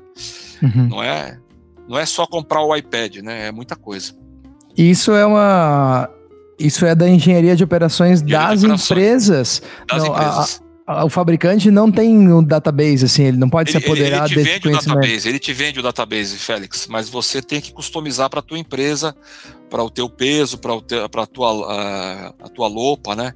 Ele, eles vão fazer, mas é, é uma coisa, é uma posse da empresa. Você compra esse software e, e customiza e apresenta para a ANAC para eles, eles olharem que está validado uhum. por alguém e aí, que por exemplo, responsabilidade. Isso já era encaixado com a próxima pergunta que eu queria te fazer. Num caso de uma empresa que fosse se aproximar mais da Embraer, por exemplo, a Embraer Sim. Ela tem é, mais facilidades por ser brasileira e ter como como observar já os aeroportos e, e ajudar mais Não, nessa é questão a mesma coisa, falou? Félix, é a mesma coisa, mesmíssima coisa. Eu tive, eu estive na Embraer, uhum. é, eles estão muito parelhos com, a, com os outros fabricantes, com Boeing Airbus. Eles estão em condições de atender uma empresa, uma, uma, startup com a mesma capacidade que as outras duas. Estão, estão muito bem, muito, muito uhum. bem. Eu passei um dia lá com eles eles estão muito, muito bem. Fiquei impressionado de ver. Até os pilotos lá, eu os conheci, alguns da Rio Sul, e são uhum. muito preparados para atender uma, uma empresa startup amanhã, uma nova entrante. Sim, legal. É, para nós que né, somos os operadores né, na, que ficam lá na, na ponta do avião, isso é um, é um universo à parte, que deve ser muito Sim. interessante acompanhar, né, né é. entender tentar. E é legal, é. é. legal ouvir também isso aí, porque eu nunca pensei por esse lado também, John, porque pelo que você está falando, assim, é, acho que esse momento da aviação, especialmente pós-pandemia, é, toda a indústria, né? Tanto as fabricantes uh, das aeronaves quanto as fabricantes dos softwares, e, todo mundo tem que se flexibilizar, né? Porque, é, é, é, na verdade, a aviação sempre foi muito amarrada, né? E, e, e, a adaptação, acho que está é, é, sendo muito dinâmica, tanto, especialmente aí, vamos dizer assim, da, os fabricantes, como você falou, uma startup precisa de dinamismo e precisa de gente para dar o, o, o, guia do, do, do básico para eles, né? Não, eles precisam colocar algumas pessoas focadas naquela empresa 24 horas, ô Conrado. Pois é, e eles Porque não tinham eu... isso, provavelmente, não. até 10 anos atrás, 5 anos atrás, não existia isso, né? Porque é, a demanda é muito grande de informação, né? E, e a montagem dos manuais para entrega para a ANAC, né? É, depende muito das empresas. A, a, a, os fabricantes têm que fornecer muita informação para a gente. E o cara não vai deixar de vender avião para uma empresa porque a empresa não tem condições de produzir o manual, né? Ele vai fornecer alguém para ajudar, ajudar nessa, ajudar. nessa parte, né? Porque ajudar. eles ajudam muito a gente. É bem, bem, interessante isso aí. A gente não tem ideia, né? A gente, como operador, realmente é. não tem ideia. E um outro ponto importante também é o pool de peças, né? Porque imagina uma empresa com dois aviões, quantas rodas eu preciso ter no, no estoque? Quantos Sim. motores? Né? Então, as empresas, os fabricantes têm pool de peças. Então você paga lá, você vê o ano do seu avião, ele mede o seu risco, né? É como se, como se fosse um seguro, né? Uhum. Ele mede o seu risco, você pega um avião mais velho, você vai pagar mais. Você pega um avião mais novo, você vai pagar menos, você vai usar menos, né? E aí ele você paga e ele te fornece as peças em X horas, né? E aí você faz contratos que o cara entrega. As empresas têm já armazéns aqui no Brasil com peças alfandegadas. Então você pede lá um, um, uma manete, alguma coisa, ele vai lá no armazém dele e já te entrega muito rapidamente. É bem interessante. E na parte de. isso aqui, né? Com certeza não. A gente não, nem passa pela cabeça a parte de layout de cabine, assim, se tu quiser mudar e tudo, tem que realmente tem que sentar e estudar junto, né? É, e isso é uma coisa cara, viu? Isso é uma coisa muito, muito cara, porque você, a hora que você muda uma fileira, né, o, o Félix, você muda todas as, as PSUs, as luzes e, é, e, os avisos de saída de emergência e tudo mais, né? Então é, é, é uma coisa complicada. E, e, e para você pegar os aviões do mercado, muitas vezes o dono do avião não quer fazer o o ajuste da, da, o ajuste dos assentos. Ele quer que uhum. você faça. E aí você vai buscar o assento, já não tem mais fabricante daquele assento. Essa é uma fasezinha chata, entendeu? É uma coisinha, é uma coisinha chata que você tem que ir buscar os aviões o mais parecido possíveis para você não ter esse custo inicial. Uhum. Porque além de dinheiro é tempo. Você tem que mudar todo o layout do avião. A parte de fiação, né? A parte para você ligar e, e carregar o seu telefone. É tudo complicado. Sabe, John, eu, eu vi uma, uma, Acho que foi um vídeo, se eu não me engano, do canal Aero do Bertoli. Posso estar enganado, foi do Lito. Me desculpe aí, me desculpe quem, quem é o autor é, do, do vídeo, mas muito interessante. É, a TAM ela está fazendo uma reconfiguração dos 320, tirando, colocando o toalete traseiro ali é, junto da porta traseira de entrada para acomodar, acho que duas fileiras a mais, uma ou duas fileiras a mais duas. de assento. Duas, né? Cara, você vê nessa, eu acho que foi o Bertoli que fez isso aí. Você vê no vídeo a, a, a, a engenharia que é que desmontar o avião inteiro e tudo que tem que ser feito para você colocar duas fileirinhas a mais ali, e o custo que isso envolve, né? E, e você tem que pensar pô, o retorno de médio e longo prazo, né? Porque o custo é enorme e a receita que você vai ter lá com, com o yield desses dois, quatro assentos, mas que você não vai vender os quatro, né? Obviamente. Eu, eu te falei não, duas fileiras, não, é uma fileira, são, são seis passageiros. Ele passou de 174 para 180. Ah, tá. Então são seis passageiros, né? É Mas, cara, é uma reengenharia Nossa. interna dentro de um avião para você ter que deslocar o banheiro e trocar toda a tubulação e tudo. Sim, cara, é, sim. É um troço, é um troço assim incrível, incrível de ver. É, e requer, assim, envolve muitos setores da indústria que a gente é, nem, nem faz ideia, né? É, e a hora que você vê a margem, né, de uma empresa aérea, Conrado, você falar em seis assentos em 174, né, pode fazer a diferença, né? Exato. Você vê que faz a diferença. Eu não, não tenho dúvida que eles estão fazendo isso para para ganhar alguma coisa, obviamente. Com certeza, né? com certeza. É. Agora, é um investimento alto você fazer isso, né? Então, é, tem, é. O ideal é buscar fazer um cheque delta para o avião não ficar parado só por isso, né? Buscar, buscar fazer nessas fases, né? Porque você parar um avião de 250 mil dólares por mês para fazer um retrofit desse, é difícil de você buscar esse dinheiro de volta, né? Você tem que passar um cheque, né? Ao mesmo, mas ao mesmo tempo que você para ele, é, ele assim, no, no cheque delta, então você vai ter, sei lá, dois aviões parando por mês para fazer esse retrofit, né? É, você coloca aviões de configuração diferente na operação, que aumenta a complexidade é, também. É outro né? problema. Tem, é outro problema. Você tem aviões com mais assentos, você vende o avião com mais assento, troca o avião, tem menos assentos, você tem overbooking. Então o custo, o, que, o custo indireto que isso pode gerar de você é. ter que pagar a indenização para passageiro, hotel e tal, não sei o quê. De repente, cara, é complexo demais. É. Quando o Félix perguntou da configuração dos aviões, esse é um ponto importante. Você não pode começar com dois ou, ou três tipos de configuração, né? Se você tem um avião que dá uma pane e você coloca outro, ou, ou, a rotação do avião, você não sabe qual é o avião que vai voar dia, em, em, em 30 de abril. Como é que você sabe o avião que vai voar em 30 de abril? E aí você vende qual passagem? 180 assentos ou 174? É, eles têm que ser, pensado, né? Tem que ser os, o mesmo, a mesma configuração, preferencialmente. É isso aí, é isso aí.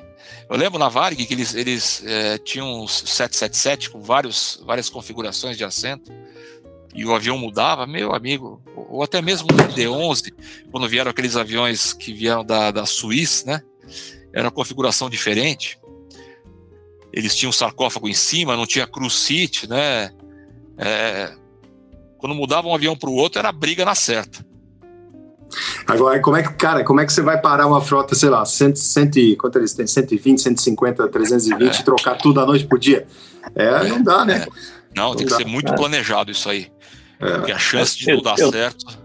Eu, eu tô passando por esse, entre aspas, problema agora, porque a gente recebeu quatro aviões e tá para receber mais uns outros aviões aí, 77 vindo da, da KT Pacific e a cabine é diferente, a performance do avião é diferente, sabe? Tem um monte de coisa, não, não, não só para os passageiros, não só a cabine, mas para a gente na operação do avião também, por ser um, um avião mais antigo e a configuração, por, por exemplo, de motor dele. É, quando a gente decola reduzido, o padrão aqui da empresa é que ele atinja o, o o, aquele washout do motor, né, que atinge a, a, full potência a 30 mil pés. Então, gradualmente, de 10 mil ah. pés até 30 mil pés, ele vai aumentando para atingir full potência só a 30 mil pés. Isso gasta mais combustível, mas dá uma vida mais longa para o motor. E esses outros aviões, esse, esse mesmo tempo que do nosso demora 10 mil até 30 mil, ele está configurado de 10 a 12. Então, você está acelerando e, cara, o motor tá tudo bem, não é muita coisa que aumenta, né? Mas aumenta um pouco. Então, você já sente uma, uma diferença no voo, assim, fora todas as outras características e tudo mais, né? Então, até para o próprio piloto isso traz uma, uma peculiaridade na operação, né? É interessante você falou isso aí. Agora eu lembrei também que eu, eu recebi muita oferta de avião vindo do Japão. E os aviões todos lá são, são com, com potência menor. Eles devem operar a mais nível do mar, né? E, e rotas curtas. O cara não precisa ter 20, 27 mil libras. O cara opera com 24. E pistas então, bem longas também, pistas né? bem Sem longas. Então, pista. ele não tem problema, né? E aí, na hora do cara repassar o avião, aí tem essa dificuldade, que os pesos, inclusive os pesos por causa das taxas, são mais baixos, né? E aí, na hora de você trazer o avião para cá, custa uma fortuna para você aumentar o peso, peso de pouso. É, isso, isso, também, isso, isso é também aconteceu aqui. A gente tinha alguns aviões, né? O 77 ele tem o peso máximo de decolagem de 351 toneladas. E agora, de alguns aviões, eles reduziram para 334, é, justamente por isso, para pagar menos, né? Então o avião é. fica restrito a fazer esses voos mais curtos, aí, aí, até 8 horas, 9 horas. Sim, é, isso, isso acontece bastante, né? Eles fazem uma uma restrição de peso e aí o seguro fica mais barato, fica tudo mais barato. Né? É, tudo tudo para economizar, né? Deixar a operação mais eficiente, né? John, Hoje, diga lá. Tu que foi né, diretor em várias empresas, chefe em várias empresas, o que que tu recomenda para a galera nova aí que está passando pela primeira vez por uma grande turbulência dessa aí? Para a gente encerrar. uma persistência agora que vai passar, não é possível que não passe, né? A gente já vê empresas que, que não queriam contratar pilotos com a idade de 58, já chamando o cara com 58, né? Isso vai passar, acho que tem que ter a tranquilidade. Eu sei que é difícil, né? Tenho amigos aí, até um com quem eu falei hoje que está fazendo, tá fazendo uma seleção. É, ele tem dois filhos pequenos, né? Então ele sofreu um baque muito grande, né? De repente ele voava numa empresa de ponta, num avião novinho e no outro dia ele estava em casa aqui. Né? Veio para Curitiba, estava lá parado, né? É, então o cara tem que ter. Esse cara, por exemplo, é um cara que eu admiro, respeito muito. Ele em nenhum momento se abateu, ele se dedicou o tempo inteiro, ele tentou até voltar a ser instrutor de aeroclube. Então você tem que ocupar a sua cabeça. Esse é um, um momento muito que você tem que estar com a cabeça ocupada, né? Para você não perder a aerovia, né? Que a chance de perder a aerovia é muito grande. Então, mantenha a cabeça ocupada, continue estudando. Eu vi, ele fez uma seleção hoje para 737, passou no simulador já. Então você vê um cara que não parou em nenhum momento e está conseguindo novas oportunidades. Então, minha sugestão é continue se dedicando, continue estudando o inglês para manter a proficiência no inglês. Isso é uma coisa que eu acho que eu sempre falei para os, pilotos iniciantes, né? Eu lembro na Varig, uma vez eu fui dar um. Eu gostava de participar de tudo. E um dia eu fui dar uma aula de CPT. Como chefe de equipamento, fui dar uma aula de CPT. E aí tinham dois, é, eram dois copilotos, um deles era professor de inglês e o outro não falava nada de inglês. E aí eu falei pro cara, ó, você tem que continuar estudando, não pode parar, não é porque você entrou numa empresa que você vai parar de estudar. A gente não sabe o futuro. E, você vê, logo depois a Varig deixou de existir. E esse inglês, eu sei que hoje ele é comandante de uma outra empresa aqui no Brasil, internacional, com certeza ele se dedicou e está aí. É, é uma coisa que que não é um, uma chave, né? Você não aprende inglês com uma chave on-off, né? Então tem que estudar desde o início, tem que se dedicar e estudar o inglês desde o início e ocupar a cabeça nessa fase agora, porque ela vai passar, não tem jeito, vai passar e vai voltar mais forte. Eu, eu tenho esperança que volte mais forte. A gente tem um pessoal que, que faz. Eh, a gente, durante a pandemia eu comecei a dar umas aulas, aí tem o Daniel que faz o, o ele é o nosso chefe do inglês aqui, e a gente vê muitos alunos que, que é igual, né, a maioria de nós pilotos a gente faz com exame de saúde, né? Tu só... É, tu só, é isso aí, tu, uma semana é, antes, né? Uh tu só começa a fazer a dieta, começa a comer um monte de salada uma semana antes, os caras é. começam a estudar pro ICAO quando vai vencer o ICAO. E não dá né? certo. Mas escuta a dica do John Long aí pra, né, pra você tirar, tirar uma nota boa e tirar, né, ter sucesso nas coisas, né? Porque é isso aí. E eu fico pensando nisso, que tem, tem um dos alunos agora que falou, cara, eu preciso falar contigo porque eu tô, tô desesperado. Não, é, ele tá na fase ainda que não entrou em nenhum emprego, né? Sim. E, e tá difícil para esses, pra esses meninos também que viram uma aviação antes da pandemia que tá todo mundo chamando, a Azul chamava com 200 horas ali, Sim. e aí tava todo mundo entrando. Aí agora tá aquele né, marasmo que ninguém entra em lugar nenhum. Mas está começando, né? Tá começando aqui e ali. E isso vai movimentando as, as cadeiras, né? É, começa a movimentar, né? A gente vê hoje mesmo, eu não sei se vocês viram a notícia de que o, o filho do Rolim, né? O, acho que é Marcos Amaro, né? Que é, que é o dono da Amaro Aviation, vai abrir uma, uma empresa regular com Caravan, né? Então já volta esse pessoal que muitas vezes não tem a hora para entrar numa empresa maior, vai ter oportunidade de voar numa empresa pequena com aviões menores e ganhar experiência, né? A gente tem a Dux que começou agora, vai ter essa, eu vi o nome agora não lembro. Ele já, já tem essa outra empresa que vai começar em breve também. Então, aos poucos a, a Conecta está aí, né, e crescendo com perspectiva de crescer.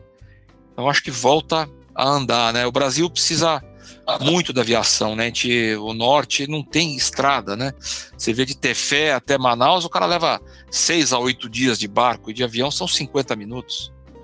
Um cara doente, às vezes não espera oito dias para ir para um hospital em Manaus, tem que pegar um avião para ir, né? Então a aviação regional ela tem muita oportunidade no Brasil. E para quem não conhece, né, John, é, foi assim que surgiu a TAM, né? A TAM assim começou exatamente assim. A TAM começou exatamente operando Caravan, fazendo aviação regional, né? Sim. E, e, e você citou o Marcos Amaro também, para quem acompanhou agora esse podcast, está aqui na finaleira do nosso podcast com o John Long. Vai lá no arquivo do, do Farol de Pouso, tem lá o nosso podcast com o Marcos Amaro falando bastante sobre é, a Mara Aviation. E, Vamos ter que trazer ele de novo agora para falar sobre ah, essa pô, nova já, empresa. já mandei, já mandei mensagem para ele hoje, Félix. Já ah, é Alfa, isso falar- mesmo, Alfa. É, já vamos falar de novo e falar, falar mais detalhes sobre ah, o projeto novo dele. E é muito legal que tem pessoas. Aí a gente estava falando, né, de das startups, mas pessoas assim que você, além de ter DNA, né, é, tem um, pô, o DNA é forte ali, né, John? Sim, E- mas que estão envolvidas com aviação, né, e que é, cresceram no meio, e, e eu tenho certeza que é, ele em especial, né, não vai não vai brincar de, de, de fazer certamente, coisa certamente não. E É, oportunidade tem, né, Conrado? Você vê, meu pai É. voou Catalina e DC-3, né? O Brasil era muito mais bem servido nessa época do que hoje. Exato. Eu vejo as localidades que ele falava que ele voava, hoje não tem voo regular. Voava só durante o dia, era só visual. Mas voava, né? O Sim. pessoal da Varig conta os lugares que eles iam, de DC-3 lá. Então, é, é, hoje não tem voo regular. A gente tava falando mesmo de, de Blumenau, né? Que Blumenau, olha só. chegou a pousar em Blumenau de Bandeirante. E acho que saiu, na, saiu no jornal agora, ou saiu no, no, no blog lá de um, de um cara é, que faz, faz a, a imprensa lá em Blumenau, falando que a prefeitura está lançando uma licitação para tentar colocar instrumento, tentar colocar balizamento. Nem vi se vai ter instrumento também, mas. Pô, é o mínimo que a gente esperaria, né? Que tivesse um R-Nave, coloca um, uns, uns três pontos alguma coisa, já que tem os morros lá que tu já conhece, né, John? Sim, E, mas tu vê uma cidade do tamanho de Blumenau, não, a- desde que a, a Ocean Air, na época, né, parou de voar com os Fokker 50, não teve mais. é, né, não teve mais operação. E né, mesmo Caravan, né, os últimos Caravan que operaram lá foram os da. da como é que era o nome? Aquela que era verdinha lá. A- que era da, da, da TAM. Me fugiu o nome. Flex. Ah, Flex. não, não, era. Ah, vou- depois eu vou lembrar. Óbvio. Não, mas, ô, ô, Félix, é, tô aproveitar o gancho aqui que a gente está falando de aviação regional e tudo, é, e quem está aqui assistindo por causa do John também, eu tô vendendo peixe do farol de pouso, mas tem que tá, tá os ganchos aqui. O comandante Azambu já gravou com a gente, e ele falou muito sobre essa aviação regional aí que, que o John citou, é, voando Catalina lá para para o norte do país e tal. Pô, é, é, é um- umas histórias que é muito legal a gente ouvir, porque a gente vive uma realidade é, hoje que, pô, ela é muito fora de contexto, né? A realidade de quem entra na aviação hoje e voa esses aviões é, todos automatizados e cheios de telinha e tudo, é, é muito legal a gente saber da onde começou, da onde vem as histórias e por que que a, a aviação evoluiu também, né? E, e como é que a gente chegou onde a gente chegou porque pessoas como o comandante Azambuja e tantos outros passaram a vida deles ali voando em cima de rio e, e- e inventando, inventando os, os VORs da vida. né? é, isso aí. E, e, para a gente poder hoje estar voando com segurança, com tranquilidade, com bastante conforto, né, e tal, e poder estar aqui gravando esse podcast com um cara como esse aí, o John Long, que é, pô, trouxe muitas histórias legais e, e eu acho, John, que é, acho que o maior ensinamento assim que a gente aqui batendo papo contigo pode tirar é a tua a tua simplicidade, né, e a tua capacidade de, de resiliência e de ver as coisas de forma positiva. Isso é muito legal. E isso é muito inspirador. É, eu, pô, e, e para mim é muito legal ouvir isso de você, que é um cara que eu considero muito assim, e tenho Obrigado. é, sabe, bastante respeito, mas ver é, como você enxerga as coisas é muito legal. E, e a mensagem final que a gente gostaria de ouvir tua aí, para quem Eu tá. queria falar uma coisa antes que eu, que eu não falei, Claro. que eu esqueci, mas acho que é, acho que é legal de falar. Eu, em 2014 eu vou ir na Avianca de copiloto. Depois de 22 anos de comandante já, tinha vaga de copiloto e eu entrei. Então eu acho só. que, é, acho que tem que ter simplicidade para esse tipo de coisa, entendeu? Pô, vai, isso É. vai com isso, essa parte eu não sabia. E vai É. realmente de, de encontro com o que eu tô falando. É, Sim, é isso aí, cara. Tá aberto, é tá, tá vivo e tá sempre querendo buscar com, com, com muita humildade e, sabe, independente do teu, da tua posição, né, John? com certeza. Não, eu lembro de eu voava com os comandantes, que eram jovens, né, 27, 28 anos, o cara me chamava de senhor. Eu falava, cara, que isso, rapaz, peraí. É, a gente tá numa cabine aqui, não tem, eu não tenho restrição nenhuma. Quando eu vou de comandante com copiloto, eu não faço questão alguma de ser chamado de senhor e comandante e tudo mais. Eu acho que o respeito não está nisso aí, né? O respeito está em muitas outras coisas, né? Muitas vezes o cara te chama de senhor e não te respeita, né? Eu acho que não é por aí. Bom, uma lembrei o nome. Fin... Lembrei o nome antes da mensagem final. Fala. Brasil Central. Brasil Central, ah, sim. É. Meu pai, meu pai foi vice-presidente da Brasil Central. Quando Olha. O, quando o Rolim comprou a Votec, né? Ela passou a ser renomeada por Brasil Central, né? E meu pai trabalhou lá com o Brigadeiro Meira, que vocês devem conhecer, né? Que voou na Segunda Guerra, ele era o presidente e meu pai era o vice-presidente. Foi na legal. década de 90, não, um pouquinho hum. antes de 90, década é. de 80. Quando ele saiu da VASP, ele era amigo do Rolim, ele foi trabalhar na, na TAM, e aí a TAM comprou a Brasil Central e ele foi para Brasil Central com o Brigadeiro Meira, que era o presidente. Pô, que show, hein? Aí, tá é. vendo? Sempre jogar uma assim pra tirar mais uma Sempre Vem mais dá, alguma né? coisinha, né? Vem mais alguma coisinha. Bom, tem mais um pouquinho. Né? Bom, a mensagem final acho que é, é, a gente está passando uma fase difícil na aviação e é não desista do seu sonho, da sua vontade de fazer. Oportunidades vão aparecer, não desista mesmo, não abaixe a cabeça, continue estudando, se dedicando, que em breve a gente vai estar tá se cruzando pelas aerovias aí, com certeza ou aqui no Brasil, ou fora do Brasil, muitas oportunidades vão aparecer. Falando com vários amigos fora, as oportunidades estão voltando. Não, não desistam de jeito nenhum. A simplicidade, eu acho que é um, é um ponto importante. A gente vê muita gente de salto alto e não pode ter salto alto. Tem que ser simples e a oportunidade que aparecer, abraça e vai em frente. Com certeza vai dar certo. Não desista. Ô John, eu quero, eu quero mandar uma mensagem é, pessoal para você. Não desista, não desista do teu sonho também. Não, não, não, não você, você se aposentar é uma perda muito grande para a aviação. Esse, é, esse, é esse brilho, esse brilho aí que a gente está vendo, que as pessoas não estão vendo, mas estão sentindo. Esse brilho no olhar aí ainda tem muito para entregar. É, eu, eu, eu espero que não seja, não seja agora. É. Não, não, Buscando não. oportunidades aí que eu acho que vão dar certo. Vamos ver. Não, desi não desista do teu sonho, assim como nós Obrigado. também não vamos desistir do nosso. E a, a gente, vai falando, a gente, vamos, precisa, vamos... a gente precisa de você aí sempre por perto e, e inventando coisas novas e trazendo. Legal, eu espero ter boas notícias e eu combino com vocês de dar as boas notícias aqui um dia no Fórum de Pouso. Opa! Vai ser um prazer pra gente. Sensacional. Sim. Muito obrigado. A iminência de acontecer. Acontecendo, eu aviso vocês e a gente marca uma, uma extraordinária aí. John Long trazendo novidades. especial. É isso aí. Maravilha. Esse foi o John Long aqui no nosso excelentíssimo podcast da segunda-feira. Muitíssimo obrigado, John Long. Obrigado você que nos acompanha, chegou até aqui no final do nosso bate-papo.